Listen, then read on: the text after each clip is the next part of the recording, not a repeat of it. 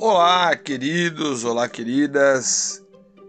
Depois de um, um, tempo considerável aí, uns dois meses, três talvez, estamos de volta com mais um episódio do Cavernícolas. Espero que você esteja bem.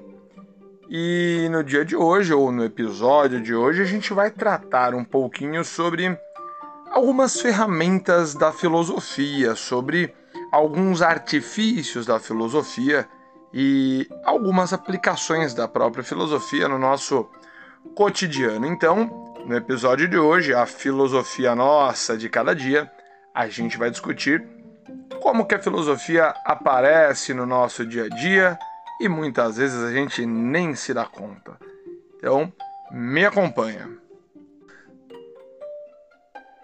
A primeira discussão proposta é justamente sobre a lógica.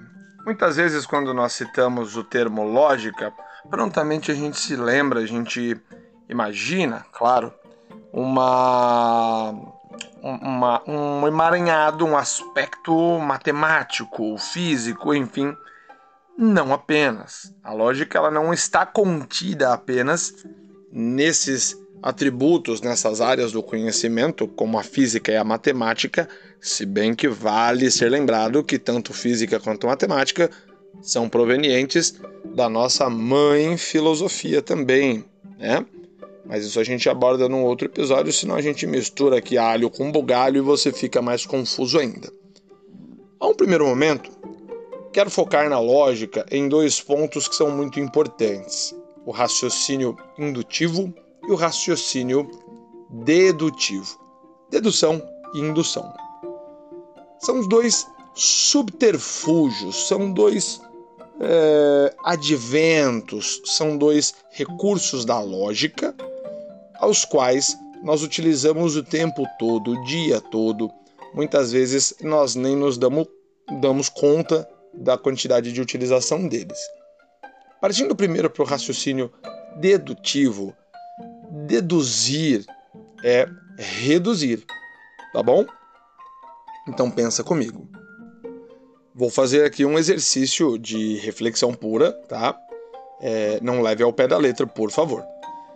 Mas suponhamos que eu, Ricardo, conheci é, a, a torcida da Portuguesa. Então fui ao estádio do Canindé, assisti um jogo da Portuguesa contra o São Paulo Futebol Clube e é, percebi aquela torcida extremamente violenta, teve uma briga generalizada, palavrões à torto e à direita. Saí do estádio, passou alguns dias e de repente conheci, me deparei com uma pessoa e essa pessoa afirmou que era torcedora da portuguesa e que estava no estádio naquele dia. Logo deduzi que aquela pessoa poderia ser violenta, que aquela pessoa poderia ser mal educada, que aquela pessoa poderia ter aquelas características dos torcedores daquele dia no estádio. Percebe? Eu criei uma pressuposição, não é algo concreto, mas é uma suposição. Criei uma pressuposição de que aquela pessoa teria as características daquele coletivo. Isso é dedução. Quando eu parto do coletivo, para o individual, quando eu pego um conceito de uma coletividade e reduzo a um indivíduo, isto é deduzir, ok? Combinado?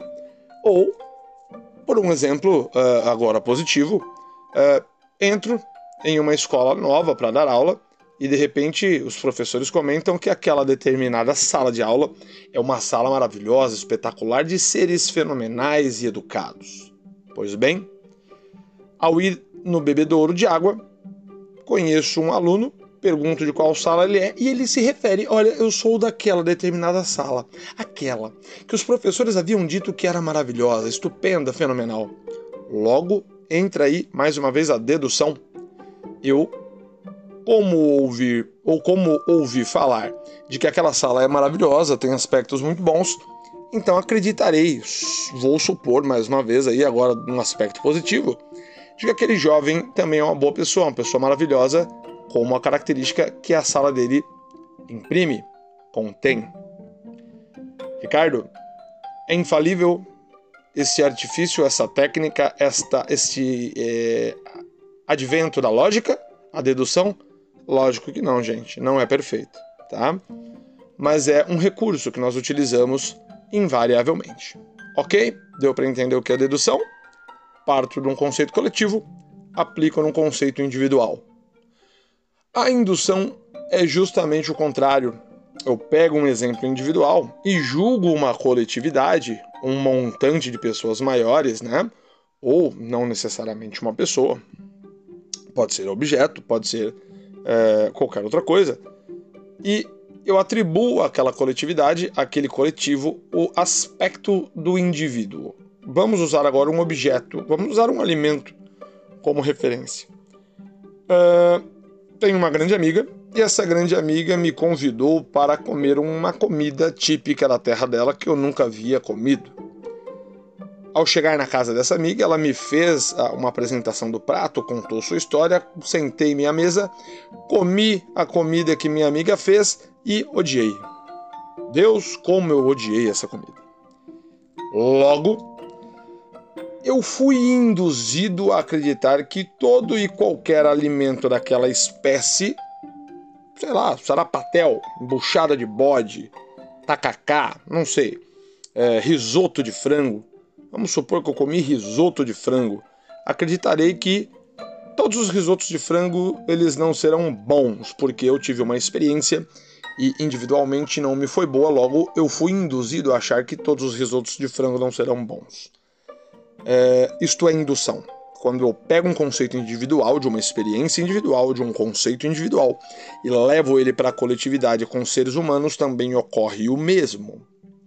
A Rússia está invadindo a Ucrânia por questões mil, mas enfim, é, a um grosso e simplório modo, claro que não é só sobre isso, mas a Rússia, personalizada no Vladimir Putin, é, não gosta, não, não, não lhe agrada a ideia de a Ucrânia estar é, querendo fazer parte de, de alianças, de, de aproximações maiores com os Estados Unidos, com a OTAN especificamente, e portanto, e por diversos outros motivos, só lembrando que eu não vou entrar em detalhes aqui, a Rússia invadiu né, a Ucrânia com um, talvez a principal motivação de fazer o cerco a Kiev e retirar o presidente da República é, de lá da Ucrânia e colocar ali um presidente que seja conivente com a Rússia e com Vladimir Putin. Pois bem, Vamos supor que eu, uma pessoa equivocada, acreditarei que todos os russos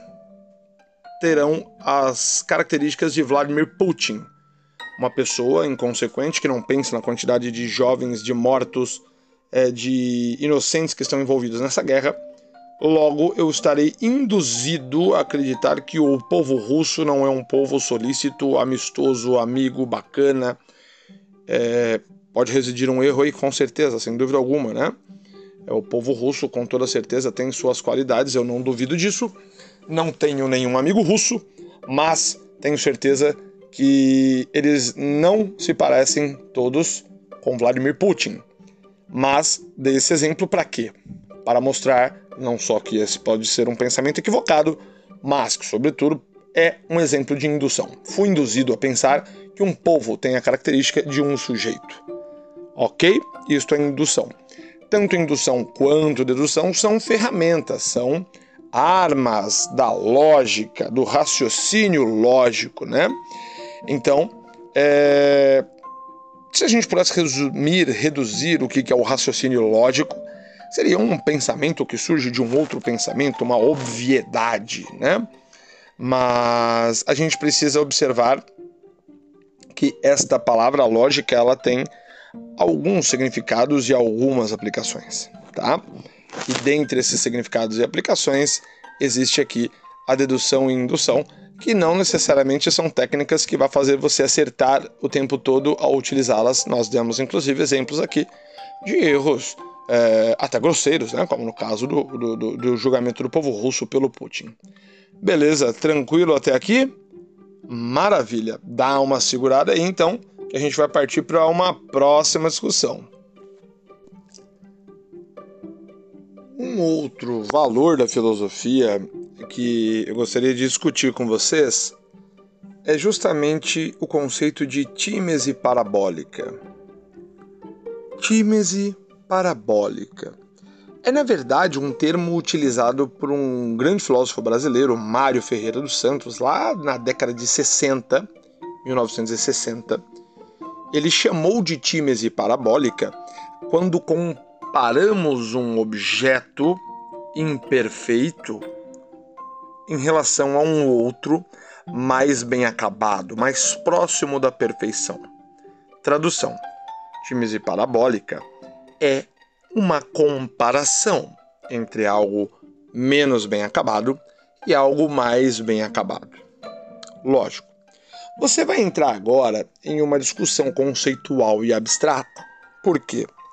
Algo ser mais bem acabado ou algo ser mais próximo à perfeição ou menos próximo à perfeição é um exercício conceitual muitas vezes, né? É, às vezes você gosta de uma determinada arquitetura ou de uma determinada obra de arte, um determinado artista e suas obras, em detrimento a outros, não é? Mas por que, que nós vamos citar a tímese parabólica aqui no episódio de hoje? Porque é importante nós é, trazermos à discussão a ideia de comparação. Muito se tem, é, principalmente dentro da nossa sociedade, o conceito de, de que a comparação ela é uma coisa é, quase nunca positiva ou por muitas vezes uma coisa destrutiva. É claro, quando nós comparamos pessoas, talvez a, não haja uma justiça ou uma boa colocação de palavras ali que faça a pessoa é, compreender aquela comparação como algo positivo. E realmente, muitas vezes, comparar, a forma de comparação com a qual a, a pessoa pode se utilizar, é, sobretudo para comparar seres humanos, não é uma coisa bacana, às vezes. Mas se nós pararmos e pensarmos um pouquinho, utilizarmos um outro é, movimento filosófico chamado ação reflexiva, né? se nós pensarmos um pouco, exercitarmos a ação reflexiva, tudo é comparação tudo é comparação. Como o próprio Lulu Santos dizia na sua música, é... não existiria luz se não fosse a escuridão, não existiria é, som se não fosse, se não houvesse o silêncio. Nós só conhecemos algo em detrimento ao seu oposto. Você já reparou nisso? Você só sabe os gostos agradáveis que determinadas comidas te oferecem ou bebidas em comparação com outras que não foram tão agradáveis para você, para o seu gosto. Há uma certa carga de abstração aí? Claro que há. Mas é a realidade. Você, muitas vezes, quando vai, é, não sei da sua idade, ou se você for jovenzinho, você às vezes sabe exatamente para quem pedir primeiro para deixar ir a uma festa, se é primeiro para a mãe, se é primeiro para o pai, porque você sabe qual dos dois é um pouco mais aberto a esse tipo de é, concessão. É, você sabe exatamente qual restaurante é melhor do que o outro, você tem sua preferência de calçado, você tem sua preferência de tecido de roupa, você tem sua preferência política. Veja quanta coisa que você prefere em detrimento a outra que você racional ou empiricamente não concorda porque você comparou. Nós fazemos isso inclusive com pessoas. Há pessoas maravilhosas às quais nós não somos amigos, há pessoas maravilhosas às quais nós não conversamos todos os dias, justamente porque há uma comparação. Ora, se eu conversar com essa determinada pessoa, talvez não seja tão agradável quanto se eu conversar com outra é, assim, assado, né, que tem tal característica, é, a pessoa pode ser bacana, mas não tô afim de ser amigo dela, a pessoa de repente é desagradável, a pessoa às vezes tem um assunto que não te agrada, a música que às vezes toca você não curte, troca rádio, ou não existe mais né, esse hábito entre os jovens, mas você pula ali no, no, no Spotify, ou seja lá qual outro tocador é, de músicas você utiliza, todas as suas escolhas são realizadas em detrimento a uma comparação, ainda que você não perceba seu hábito de leitura, os seus filmes, o, o dia que você vai passear, o seu namorado, a sua namorada, ah, os seus amigos, tudo aquilo que você optou, você optou por descartar algo. Compreende? Toda escolha, em toda escolha reside um descarte. tá? É, não encare essa palavra como um sentido é, feio. Eu estou falando descartar no sentido de não me serve. Não me serve eu fazer a leitura agora sobre Adam Smith, eu vou ler sobre Thomas Hobbes, porque eu tenho uma aula amanhã sobre ele. Não que Thomas Hobbes não seja legal, não que Adam Smith não seja legal, mas agora eu tenho que fazer outra leitura. Você tem que fazer escolhas e nessas escolhas você acaba utilizando o conceito de tímese parabólica. Né? O que é mais bem acabado agora, o que é mais próximo da perfeição de eu adquirir esse conhecimento para minha utilidade de amanhã? Eu fazer as leituras daquilo que eu vou ensinar amanhã. Compreende? O que é mais bem acabado, o que é mais próximo da perfeição agora? As pessoas às quais eu gosto de conversar pelo WhatsApp ou ao vivo e a cores, ou uma pessoa que eu não tenho hábito de conversar e que não se parece comigo, que é ríspida comigo, que eu tenho um trato absolutamente profissional ou estudantil. Percebe? Tudo é feito acima é, de uma base de comparação. E essa comparação não é uma discriminação, veja, cuidado.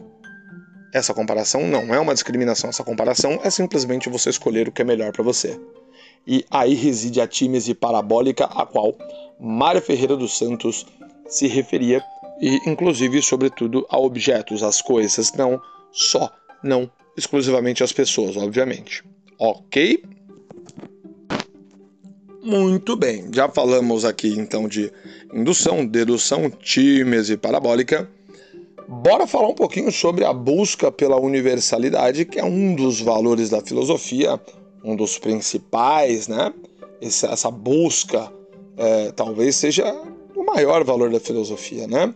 Na verdade, a, a intuição, o raciocínio lógico, elas são mais do que armas para o filósofo, né? Elas também são escudos, né? São proteções. É, com essas armas, com esses escudos, nós filósofos conseguimos ali alcançar as raízes de alguns problemas, problemas vitais, problemas que envolvem a nossa vida, nossa existência. E assim nós desenvolvemos uma filosofia que alcança uma universalidade. Ricardo, o que você quer dizer com universalidade? Universalidade não é verdade absoluta, cuidado, isso é o oposto do que busca e do que trabalha a filosofia, ok? A filosofia ela não lida com verdade absoluta, não existe verdade absoluta e jamais existirá verdade absoluta até é, nós podemos, poderíamos né, a, abordar essa questão por diversas óticas de inúmeros filósofos. Talvez um dos mais é, significativos aí seja o Immanuel Kant, quando ele fala da ideia de nômeno e fenômeno. Né? Tudo que existe, e aí tomando emprestado até um, um, um, um termo aristotélico, Todos os entes existentes, até rimou, todos os entes que há no mundo, eles são nômenos, e a forma com a qual nós concebemos eles, é, nós que concebemos eles, tá? Eles não estão prontos e concebidos.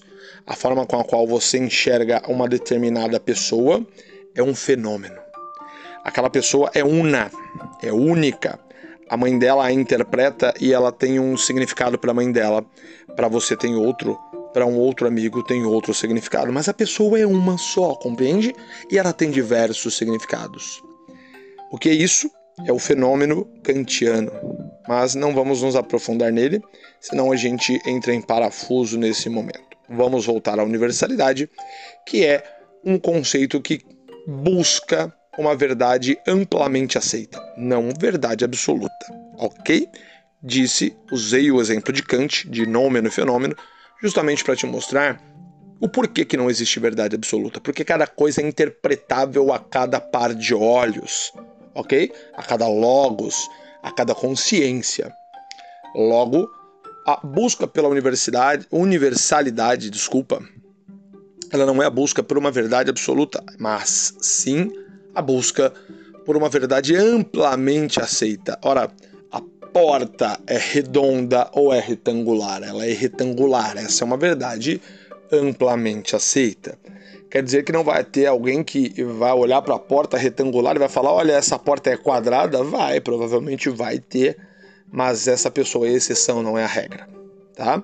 Então a maioria das pessoas vão conceber, vai conceber a porta como um objeto retangular, e isso é uma verdade é, relativa, não é? Isto é uma universalidade, isto é uma verdade amplamente aceita, não é absoluta, ok? Quando a gente fala de universalidades, de verdades amplamente aceitas, a gente cai em dois conceitos muito curiosos e bacanas, que é o juízo de, de fato né? e o juízo de valor. O que é o juízo de fato? É essa verdade amplamente aceita, é essa universalidade estabelecida. Por exemplo, ler livros traz mais cultura e conhecimento. Ponto. Esta é uma verdade absoluta? Não, essa é uma verdade amplamente aceita. Então nós podemos chamá-la de juízo de fato. Tá bom?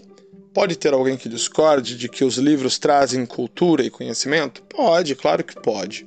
Ela não é uma verdade absoluta. No entanto, esse sujeito ou sujeita que fará essa, essa afirmação adversa será uma exceção e não a regra. A regra ela será, por via de fato, aceitar que os livros são benéficos, eles trazem cultura e conhecimento. Isso é juízo de fato, ok?